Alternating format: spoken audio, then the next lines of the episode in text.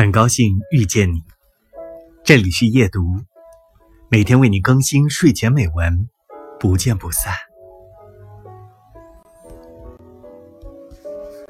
不要让你的懒惰与拖延击垮了你的野心，等到需要用时，才发现自己一事无成。想到什么就立即去做，就算有艰难险阻，咱们也走着瞧。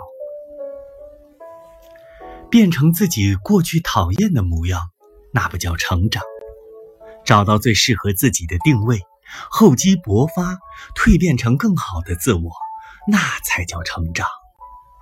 节选自：愿你不再脆弱，也无需假装坚强。